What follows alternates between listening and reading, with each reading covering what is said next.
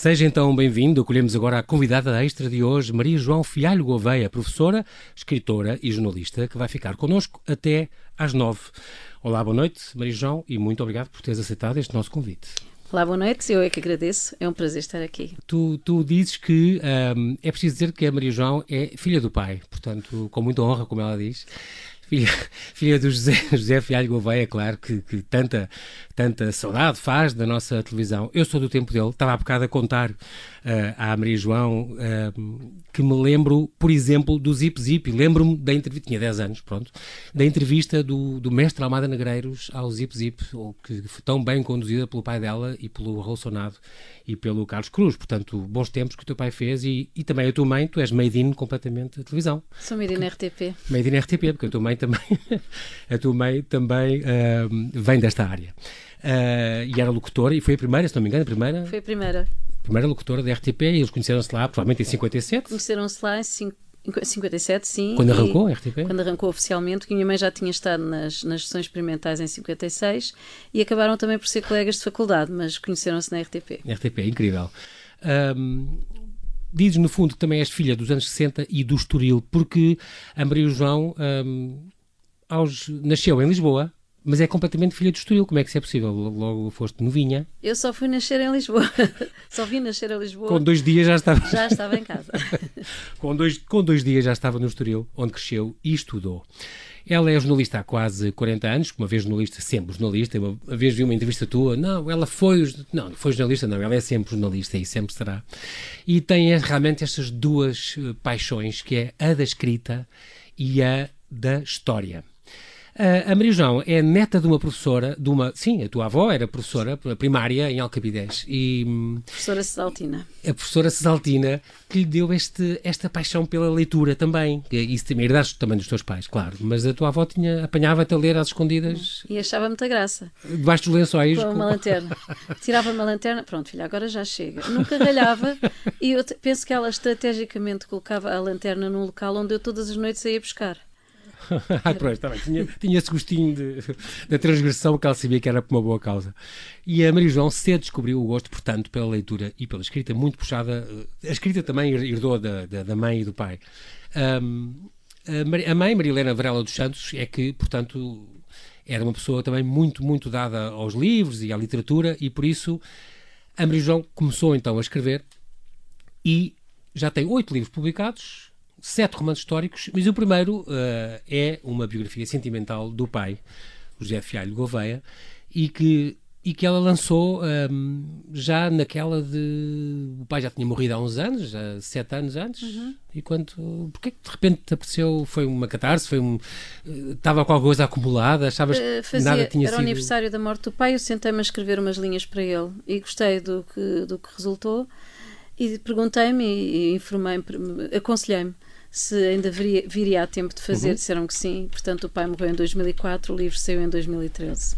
Pronto, e no meio do, neste livro também tem, tem um testemunho, testemunhos de amigos e que, de pessoas que o conheceram uhum. próximas e que tu achavas que ias ter pai uns 20, umas 20 pessoas e de repente. Primeira lista foi de 20 pessoas, sim. Foi crescendo. Foi crescendo e são mais de 100, são 111, 111.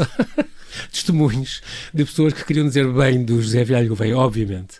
Um, a, a Brijol também é uma leitora compulsiva, ela gosta muito de ler, por exemplo, algumas coisas que eu descobri. Ela leu da Agatha Christie, leu tudo, ela vê-se em inglês, já estava, estava a estudar inglês e hum. aluna do britânico. Um, e também gosta muito de alguém que eu também gosto muito, que é o Steven Sadler, este americano que escreve policiais passados no tempo da Roma Antiga. Fabuloso. E tem uma série de livros dele, onde a gente, além de se entreter com, com a história policial, aprendemos imenso sobre aquela, imenso. o tempo naquela, a vida naquela altura. Ele é, aliás, historiador e, uhum. e especializado em Roma Antiga. E, e, de facto aquilo uh, tem uma verdade histórica muito, muito consolidada. Ele estuda, aprofunda os temas e, e, estamos, a, no fundo, estamos a aprender com ele.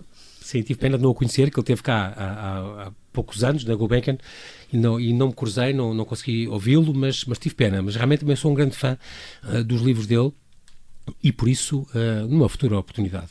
Uh, tens também outro, outro ídolo que tu gostas muito na escrita, que é o Essa de Queiroz. O Essa de Queiroz é o deus dos romances históricos para mim. e é de facto uma, uma leitura muito saborosa e tão precisa que nós sentimos os cheiros, eh, vemos as cores, imaginamos. Ele é incrível tudo. nas descrições, é verdade. É, é de um preciosismo uh, inexplicável e inigualável também. É por isso eu percebo que seja uma referência e uma referência uh, importante. Tu procuras com os teus romances históricos dar uh, vida à história. E quem fazia isso também era o nosso amigo Armando Saraiva. O professor Armando Saraiva tinha esse jeito e essa maneira de, de saber seduzir at através das coisas que, que, que contava. E desmistificava algumas coisas. Camões nadou com um braço, Camões nadou com os dois, senão tinha morrido afogado. É, engraçado. É. Ele, ele, uma vez explicou-me isso numa entrevista que disse, quando ele diz que salvou o, o, o canto, as pessoas associam isso a, a, uma obra, mas é claro que ele não ia andar com um livro nas mãos eh, que ficaria desbotado completamente com água. O canto é a voz. Ele disse ele não morreu afogado, mas salvou-se a voz e com a voz poderia escrever claro. e podia dizer aos outros e ditar o que fosse. Portanto, ele desmistificou já um bocadinho essa, essa é, ideia errada que as pessoas têm. Tinha um que... dom da palavra e da comunicação fabuloso. E as histórias que ele contava e que nos obrigava a gostar da história. Eu Exato. acho que ele se conseguia seduzir. Os seus livros também têm esse cuidado uh, e essa intenção que as pessoas, que as pessoas gostem também de, de, dessa parte histórica. Mas tu fazes uma coisa uh, muito cuidada, por exemplo, com os diálogos. Tu procuras pôr os, os teus diálogos um bocadinho históricos. Eu tento respeitar não a 100% a linguagem da época, senão uhum. seria muito difícil para se entender. Hoje Sim. seria um português arcaico em alguns dos livros, na maior parte deles, uhum. mas, por exemplo, aquele que foi de facto mais arcaico foi o meu primeiro romance histórico, foi a Dona Francisca de Bragança. Uhum. E depois aligerei o tom, porque estava Vossa Mercê, Vós Sois, Fazei, etc. Havia ali um. Nem todo, se calhar não era acessível a, a muitas pessoas e depois abrandei. Sacrificaste um bocadinho esse rigor Sim. histórico, digamos, entre aspas. Uh, ao público, no fundo, Sim. para poder ser mais lido e mais abrangente. Uhum. Mas continua com umas, umas nuances uhum. históricas da época.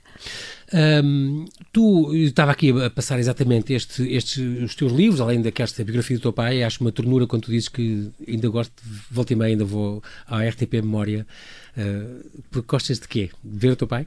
Eu, eu tenho uma sorte, eu consigo, eu tenho a possibilidade de ouvir e rever o meu pai. Sim. E tenho amigos que me telefonam a dizer: Olha, o pai está na memória. Eu vou correr para a memória ver o pai. E ouves as gargalhadas dele, que é uma coisa as também. gargalhadas. Que dizem que, uma imagem de marca. fui buscar a ele as minhas e fico muito contente com, com esse detalhe. Mas de facto posso, posso rever o meu pai, ouvi-lo, o que para mim é importantíssimo. Claro que sim. Uma boa memória que, que, que tu tens dele. Nós agora vamos fazer aqui um brevíssimo intervalo.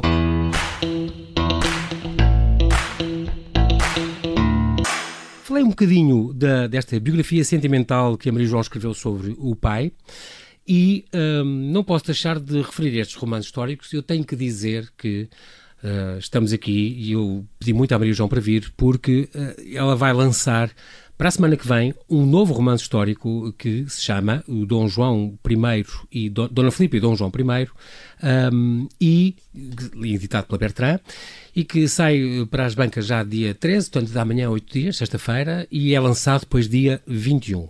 Mas antes disso, eu gostava de passar no minuto, cada um, uh, outros livros que tu escreveste, os outros livros anteriores, até porque têm, têm histórias engraçadas, têm, têm coisas muito curiosas que ficamos a saber. Por exemplo, uh, deste uh, que tu escreveste sobre a Dona Francisca de Bragança, a princesa Boémia, que saiu há quatro anos pela, pela Top Seller. Ela é filha de Dom Pedro IV e Dona Leopoldina de Áustria, portanto, é muito engraçado que a Maria João escreveu um, um, romance sobre a filha de Dom Pedro IV e depois escreveu um romance sobre a filha do Dom Miguel, e isso, portanto, ela escreveu romances do, dos dois lados e mudaste um bocadinho a tua opinião sobre o próprio Dom Miguel, depois, depois de... De... Portanto, tem piada. Eu, por acaso, acabei por fazer o livro das primas, mas não, não foi intencional, não foi essa a ideia. Interessei-me pela personagem. De uhum. facto, a Dona Francisca era irmã de Dona Maria II, era filha de Dom Pedro. Os filhos que ficaram no Brasil cresceram um bocadinho ao Deus dará, com tutores e, uhum. e amas. Tinham uma vida muito livre e era uma, era uma mulher muito engraçada. Casou com um filho do rei de França e já em Paris, em vez de ficar à noite no palácio, como as demais senhoras, saía para a noite com o marido. Saía para a noite com o marido, que é uma coisa muito engraçada e para aquela época Fantástico. devia ser raríssima. Saía os dois juntos. Era a, Be a Belle Françoise, que ela La era Belle muito bonita. Françoise, La Belle Françoise. E um, teve, portanto, teve, portanto, esta vida de, de boémia um, e a mãe dela tinha, tinha morrido, portanto, quando ela tinha, deu à luz o sétimo filho. pequenina ou, ainda, sim, sim. Novinha, não é? Incrível. Um, e, portanto, tem este pormenor engraçado uh, que, que, de ter sido casada com este Dom Francisco de, de Orleans, portanto, um, o filho do, do, rei de França. Teve uma vida muito especial e, uh, e que tu contas neste teu livro, a ela dedicado. E depois, mas não é, não sei se é logo a seguir, logo a seguir. Um, é, logo a seguir, veio, veio a, As Lágrimas de Princesa. Lágrimas de Princesa Pronto. Sim. E esse também saiu no mesmo ano? Não, não. As Lágrimas de Princesa saiu dois anos depois. Ah, pronto. Uh, saiu em 2015. As Lágrimas da Princesa são sobre uma senhora que tinha um nome muito O nome é que é pior. Sim. Aldegundes. Aldegundes de Bragança? Aldegundes de Bragança, tia-avó do Dom Duarte Pio de Bragança e que teve a particularidade de, de ser quem repôs a família de Dom Miguel na linha do trono, porque a família de Dom Miguel tinha sido banida Exatamente, quando perdeu a Guerra Civil e, e pronto. ele foi, foi exilado. A Convenção de Evramonte foi obrigado a ir embora. Eles nasceram todos em. Ele teve seis ou sete filhos, se- sete, se não estou em erro. Nasceram todos no exílio.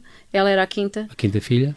E, portanto, acabou por ser ela que repôs eh, com negociações com Dom Manuel II, etc. Acabou por repor na linha do trono os, a família de Dom Miguel. Ainda lutou pelo regresso da monarquia e teve uma Era vida. uma mulher de armas, era uma vida extraordinária. mulher extraordinária. Um, e no fundo conseguiste com este livro, Os Lágrimas da Princesa, resgatar um bocadinho da, do, porque é do, do, do ouvido, ninguém conhece cá esta, esta princesa uh, e tão importante, que nesse era tão muito bonita, diz, Era muito dizes tu, bonita. que era muito culta, muito inteligente Uhum. e, um, e depois tem graça porque ela teve alguma uma vida um bocado infeliz, porque no casamento que foi agridoce, não é? Porque Foi ela casou com este, com este príncipe italiano, Henrico do Bourbon Parma, Uhum. Uh, mas e teve uh, nove filhos, mas nenhum vingou, portanto, uma vida triste também nesse, nesse ponto de vista.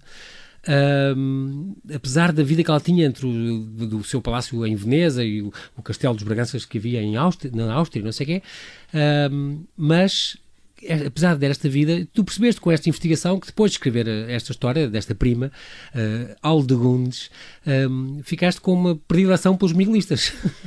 Eh, fiquei. Porque fiquei, realmente na nossa confesso. história ele é pintado, Dom Miguel é, pintado como foi o vilão. muito é? maltratado, era o É. vilão, mas de facto, se formos ver historicamente, pela linha varonil, como se fazia antes, a, Uhum. a descendência, ele teria razão e há ali uma série de coisas que não estão certas. A história às vezes é um bocado. não é contada. brasta da maneira Sim, de certa, facto, não é? de facto. Sim. Agora, também houve outra particularidade com este livro, é que eu tenho uma paixão solapada por Itália e, e tive a possibilidade de, de escrever locais que eu conheço pessoalmente, Ah, que giro. como Florença, Florença. Veneza. A grande cidade da Itália, para mim Fantástico. também. Um, e outra coisa muito curiosa dela é que ela visitou Portugal clandestinamente. Hum. Ele veio cá algumas vezes, que eles não podiam, estavam banidos, os miguelistas e toda a sua descendência, não é? Aquela, aquela família. Mas ela não resistia e vinha cá de Vinha vez em cá. quando. E Dom Luís sabia, só que fechava Ah. os olhos. Não pôde fechar quando alguém a reconheceu na ópera. Não resistiu também, foi a uma ópera. Foi uma ópera, também não resistiu.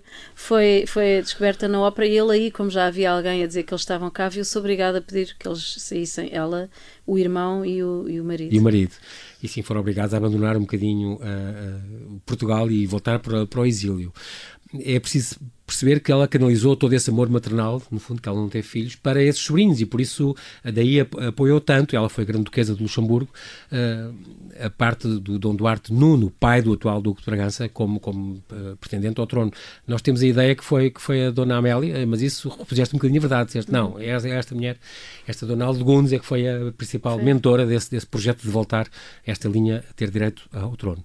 Escreveste depois aquele grande livro da Inês, grande em todos os aspectos, sobre a Inês, chamado Inês, Inês de Castro, um, e depois partiste em 2017 para este Sob os Céus do Estoril, que foi uma novidade, que não é um romance histórico no puro estrito da, da, da ideia e da, da defini- da definição, digamos, mas é um romance onde, onde tu juntas esta a parte eh, acontecimentos verídicos e personagens verídicas e pessoas reais com alguma ficção, com protagonistas que tu então inventaste. Sim, sim, há três protagonistas eh, que, que são fictícios. Eh, a maior parte de- dos outros que andam pelo livro, eh, que circulam nas minhas páginas, Exatamente. são eh, verídicos, como Ian Fleming, todos os políticos Inventor que do estiveram cá. 007. Exatamente. O Puyol, o, Ai, o Popov, portanto, todos esses uh, são O casal Oliveira Marques, por exemplo, falas deles também? Porque eu os conheci pessoalmente. A ah, minha mãe trabalhou com eles, eu conheci-os pessoalmente e achei muita piada. Eles tinham uma. uma tinham, a minha mãe uma, trabalhou no Anglo Portuguese News e então. Anglo Portuguese News. E eu tive, quando os conheci, achei muita piada de, de, de, de, os retratar depois. E foi um livro que tem a particularidade também de ser passado maioritariamente no Estoril, que é, que é a minha terra. E, e, também na Coreia, pronto, também iam refugiados endinheirados e também há uma passagem pelo Minho. Mas este livro deu um pano para mangas, porque como os protagonistas eram inventados, eu pude, pude imaginar a história à minha maneira. Sim. Tive muito gosto em, em descrever a descida do Chiado. Uh, fiz uma grande pesquisa porque eu não me lembrava, para já não podia lembrar daquela época. Claro. Mas eu tinha Estamos a falar dos anos 30, 40 Exato, 30, e, portanto, 40. E portanto, tu tiveste que inventar, ao descer o Chiado e descrever loja a loja, tinhas que saber como é que era, que porta é consegui que. Descobrir, assim, é incrível. Consegui, consegui. Lojas é que havia. E então consegui fazer essa descrição porque eu consegui realmente o alinhamento das lojas e tudo. Isso dá-me imenso prazer. A pesquisa dá muito trabalho, mas dá-me imenso gosto. Não abdico ser eu a fazê-la. Sim. E um, toda esta concilias, portanto, a ficção com o romance histórico. Eu estou-me a lembrar, por exemplo, que falas da própria Peggy Guggenheim, que, que se não me engano, era uma mulher extraordinária e exótica, e, exótica muito rica.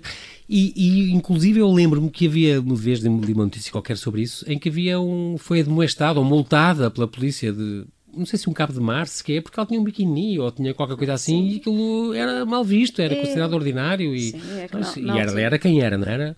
E portanto, acho que foi chamada, a polícia foi lá identificá-la, não sei o é quê, porque a senhora regras, não pode estar. Havia incrível. editais na praia a dizer que a saia da senhora no fato banho não podia exceder tais centímetros. Devia ser muito mariz ou uma coisa assim. E vieram claro. as estrangeiras para cá, foi, ai meu Deus. A revolução, claro. Mesmo assim, com os biquinis que hoje achamos de gola alta, quase, mas... Alta. mas na altura foi um grande escândalo. E eu lembro de, de ter lido alguns que a Peggy Guggenheim foi uma das que foi indicada e teve que identificar-se com a polícia, não sei o quê, porque tinha um biquíni ousado, que devia ser normalíssimo, pronto, mas, mas que era considerado um crime quase contra os costumes uh, da época.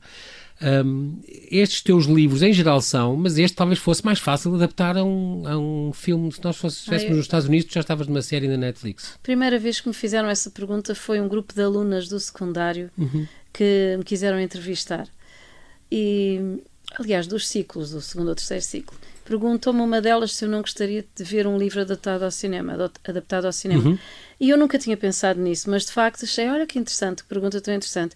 Aquele que eu acho mais adaptável é de facto sobre os céus de Estoril, até porque nós na altura éramos a capital do mundo. Sim. Como éramos neutros, toda a gente estava aqui, a vida social, etc. Portanto, eram, foi tudo para Portugal. Contrabandistas, espiões, realeza. A realeza que estava exilada, exatamente. Tudo, e depois tinham os espiões aliados que eram aqui, isto era um ninho de vespas. Exato.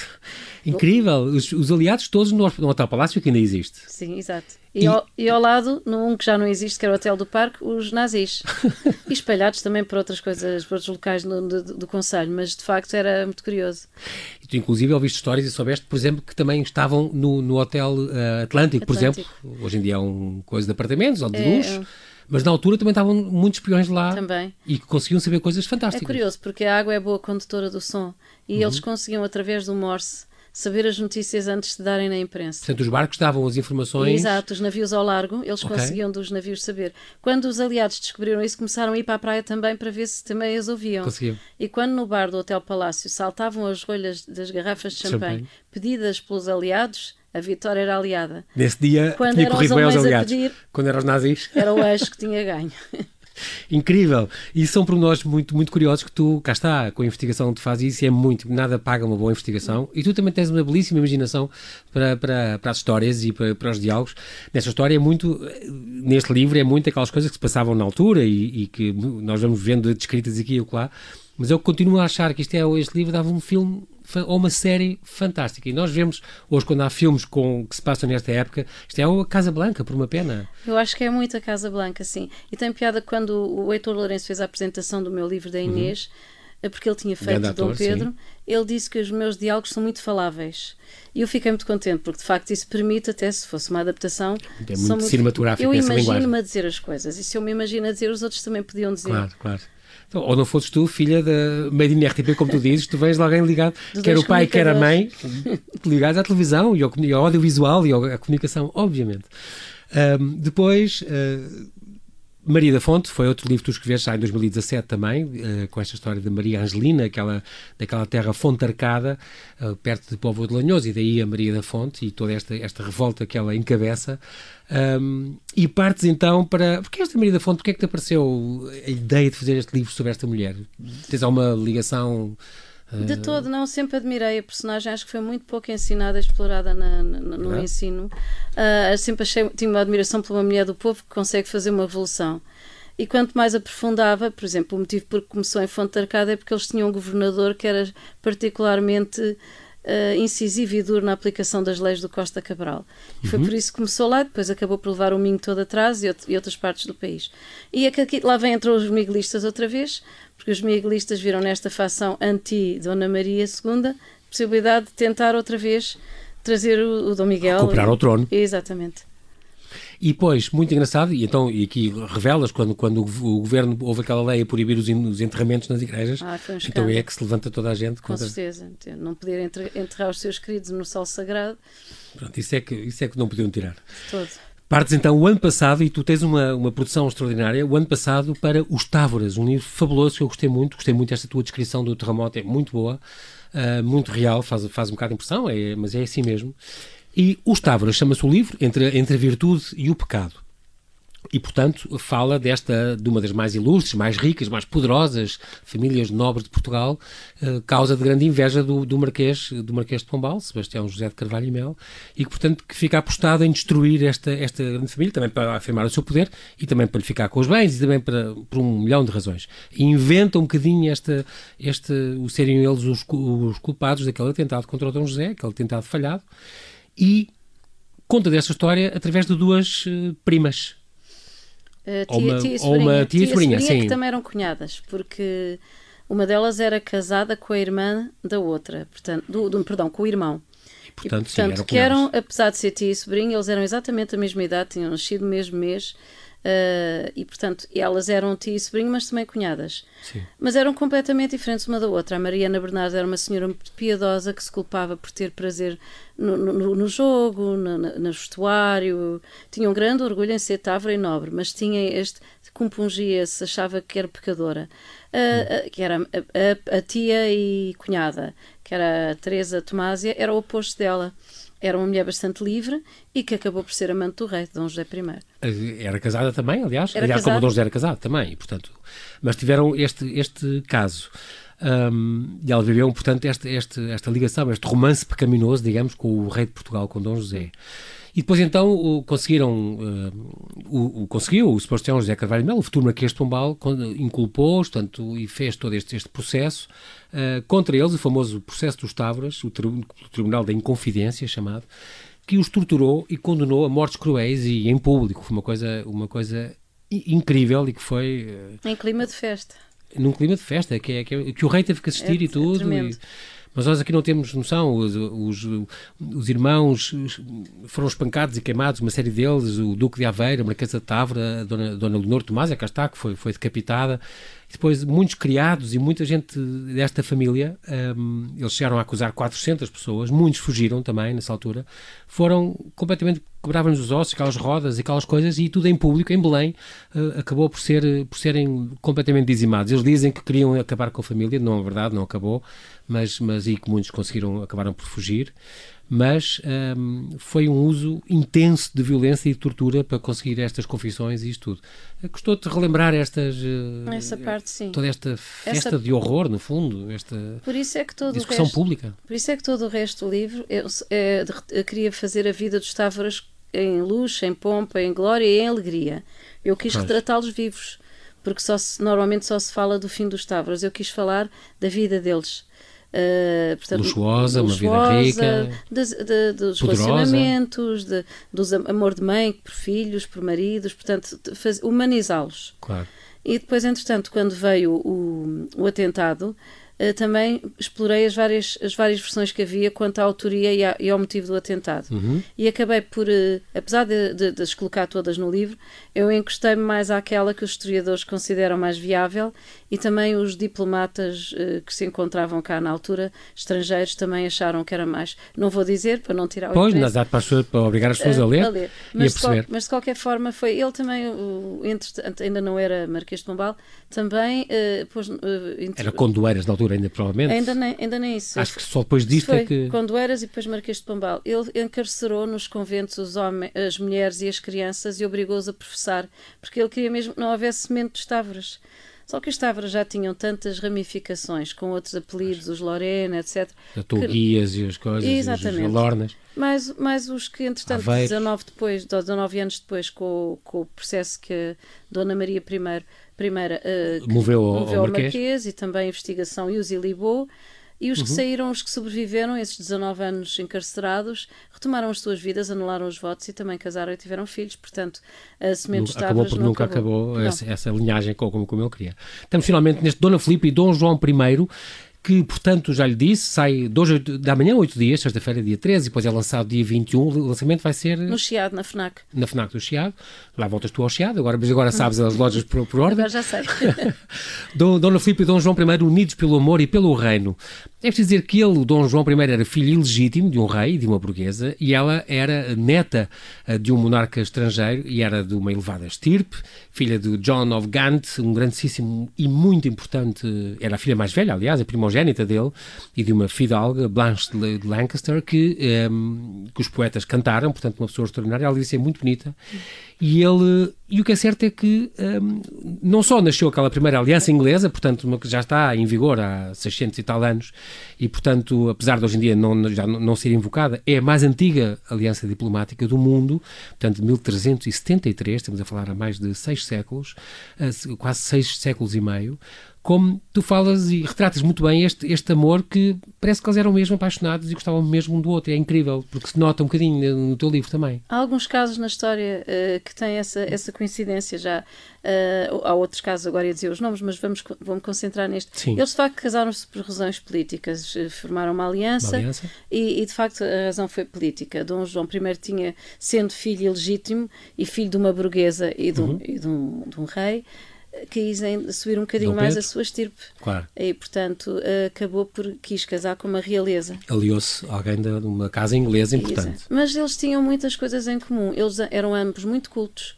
Uh, estavam habituados a ter nas, nas suas cortes artistas de várias, de várias, qualidades e de várias áreas e, de facto, tinham, este, e tinham também um, um amor à virtude que não foram encontrar na corte Dom Fernando I porque estava uma desordem e eles repuseram uh, alguma moralidade, digamos, na corte portuguesa e, e, ficaram muito ligados porque tinham o gosto pela cultura e, e, e, também souberam educar uns filhos brilhantes. Isso também é importante porque ela própria fez questão de educar os filhos. Não era costume, mesmo, estamos a falar em 1300 e tal, entregavam a aias ou preceptores para os educar. E esta foi uma mãe presente. É foi muito, muito presente, curioso. Curioso, sim. E, e teve filhos fabulosos. Este casamento de, de, de 18 anos, fantástico. 18 anos. A inclita geração toda, o Dom Duarte, o Dom Pedro, o Dom Henrique, o Dom, Dona Isabel, todos eles importantíssimos com um papel importantíssimo. Isso também refletiu um bocadinho aquele amor dos pais e aquela, aquela cultura daqueles pais. Eu, Só acho, pode. eu acho que isso, isso diz tudo, os filhos que eles tiveram e mesmo uh, um livro escrito por Dom Duarte. Os frutos.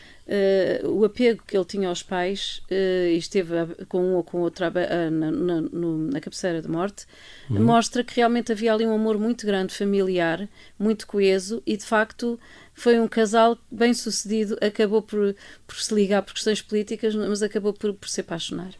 Fica, fica aqui esta dica, já sabem, Dona Filipa e Dom João I, portanto, aqui este livro que vai sair, portanto, é lançado de amanhã oito dias, a não perder, pela Maria João Filhalho Gouveia.